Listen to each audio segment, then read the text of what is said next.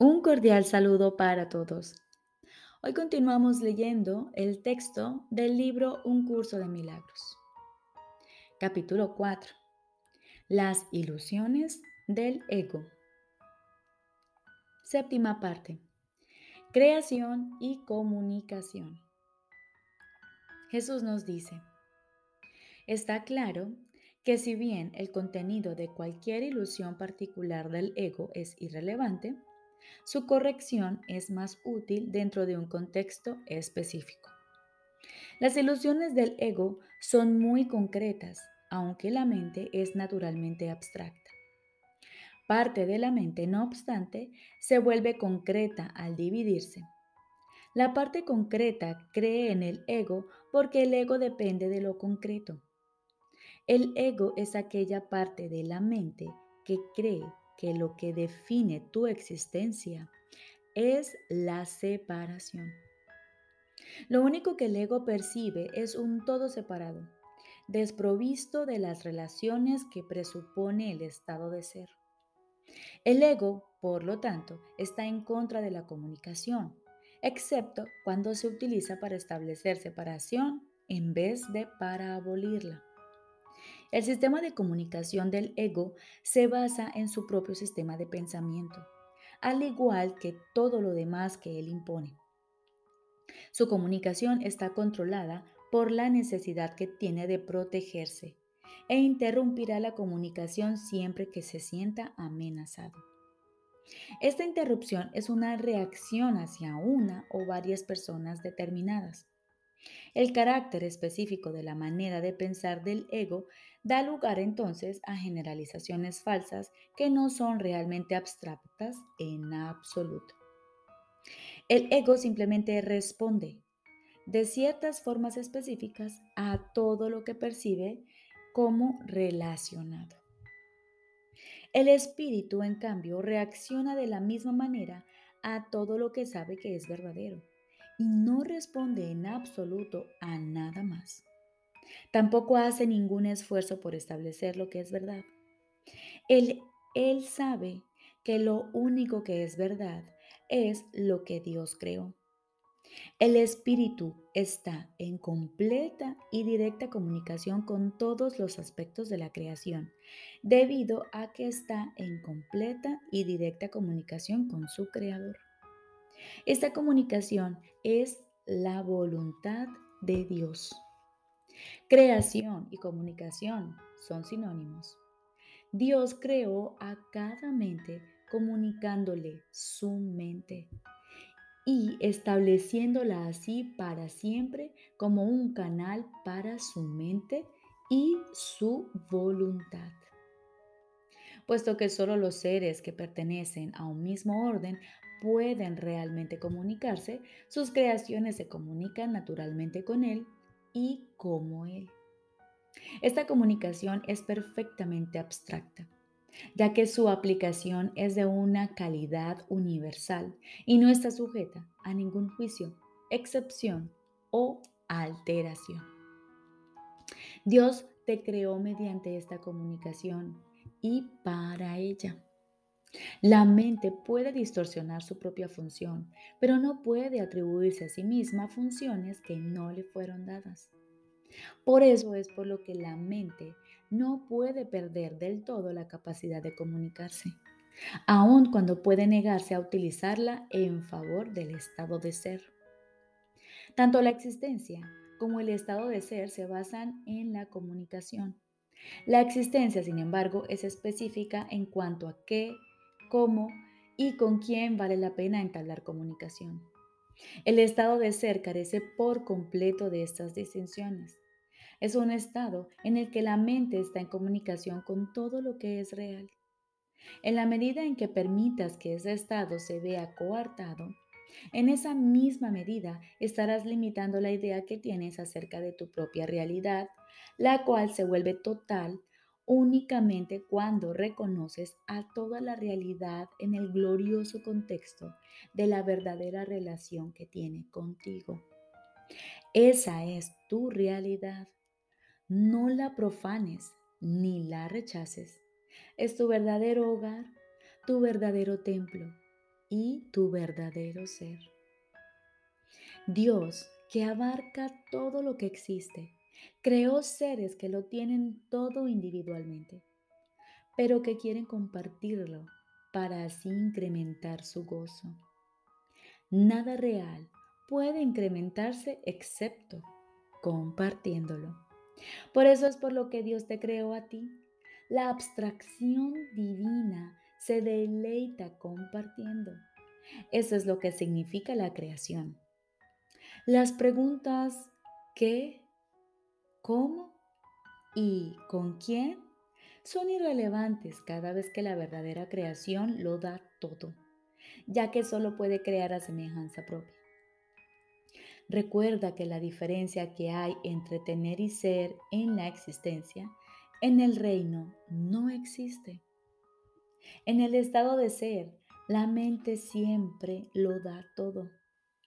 La Biblia afirma repetidamente que debes alabar a Dios. Esto no quiere decir que debas decirle cuán maravilloso es. Dios no tiene un ego con el que aceptar tal alabanza, ni percepción con que juzgarla. Pero a menos que desempeñes el papel que te corresponde en la creación, su gozo no será total porque el tuyo no lo es. Y ciertamente sabe esto. Lo sabe en su propio ser y en la experiencia de su ser tiene la experiencia del Hijo. El constante fluir de su amor se obstruye cuando sus canales están cerrados y se siente solo cuando las mentes que Él creó no se comunican plenamente con Él. Dios ha, salvaguardado tu reino, pero no puede compartir su gozo contigo hasta que no conozcas el reino con toda tu mente. La revelación no es suficiente porque es una comunicación de Dios hacia ti solamente. Dios no tiene necesidad de que se le devuelva la revelación, lo cual sería claramente imposible, pero sí desea que se transmita a otros. Esto no se puede hacer con la revelación en sí, pues su contenido no puede ser expresado debido a que es algo sumamente personal para la mente que lo recibe. No obstante, dicha mente la puede extender a otras mentes mediante las actitudes generadas por la sabiduría que se deriva de la revelación. Dios es alabado cada vez que una mente aprende a ser completamente servicial.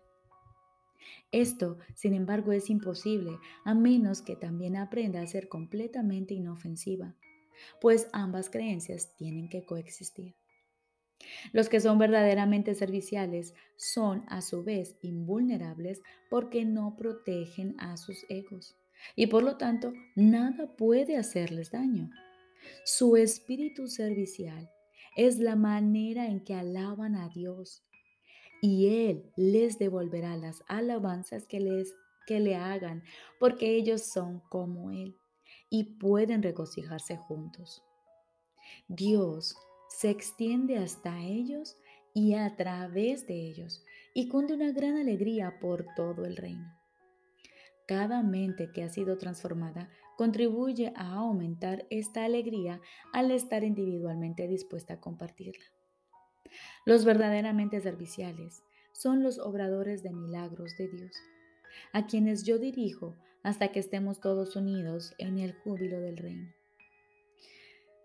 yo te dirigiré allí donde puedas ser verdaderamente servicial y a quien pueda seguir mi dirección a través de ti.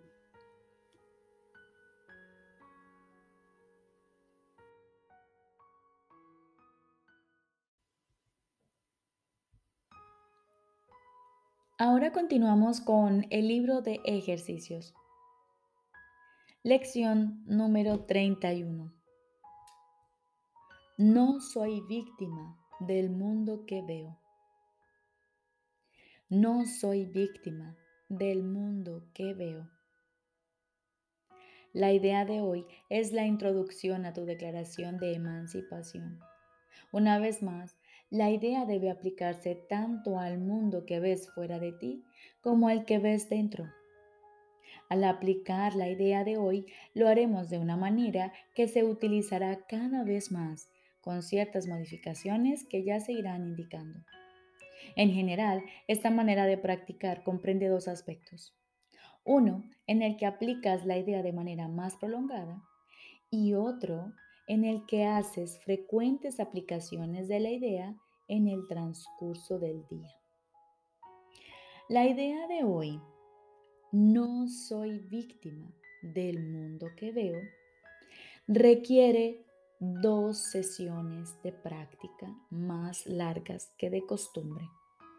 Una por la mañana y la otra por la noche. Se recomiendan de 3 a 5 minutos para cada una de ellas.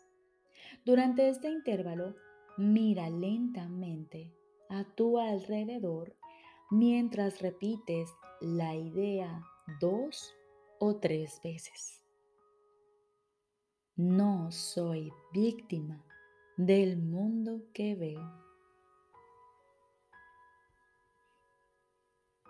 Luego, cierra los ojos y aplica la idea a tu mundo interno. No soy víctima del mundo que veo. Te liberarás de ambos al mismo tiempo, pues el interno es la causa del externo. Mientras exploras tu mundo interno, permite simplemente que cualquier pensamiento que cruce tu mente llegue hasta tu conciencia. Obsérvalo por un instante y luego reemplázalo con el siguiente. Trata de no establecer ninguna jerarquía entre ellos. Observa su ir y venir tan desapasionadamente como puedas. No te detengas en ninguno en particular, sino trata de mantener un ritmo uniforme y calmado, sin ningún marcado interés por tu parte. Mientras estés sentado observando tus pensamientos serenamente, Repite la idea de hoy en tu interior tan a menudo como quieras, más sin ninguna sensación de premura. Repítela además tan frecuentemente como puedas en el transcurso del día. Recuerda que al hacerlo estás haciendo una declaración de independencia en nombre de tu propia libertad. Y en tu libertad radica la libertad del mundo. La idea de hoy es también especialmente útil como respuesta a cualquier tipo de tentación que pueda presentarse. Es una declaración de que no vas a sucumbir a ella, aprisionándote así a ti mismo. Recordemos. Lección número 31. No soy víctima del mundo que veo. Esta idea de hoy la vamos a aplicar de dos maneras diferentes. Una, con la máxima frecuencia posible. La tendrás en tu mente, la recordarás y la repetirás las veces que sean necesarios en el día de hoy. Y la segunda, van a ser dos veces de manera más prolongada una en la mañana y otra en la noche, cada una de 3 a 5 minutos. Y la inicias de esta manera. Vamos a repetir la idea de dos a tres veces. No soy víctima del mundo que veo. No soy víctima del mundo que veo. No soy víctima del mundo que veo. Ahora cerramos los ojos y vamos a aplicar esta idea a nuestro mundo interior. Y se la aplicamos a cada pensamiento, a cada idea que se cruce por nuestra mente. no nos detenemos en ninguna. Las dejamos pasar una y otra vez mientras le aplicamos esta idea. No soy víctima del mundo que veo. No soy víctima del mundo que veo. Te deseo un feliz y maravilloso día.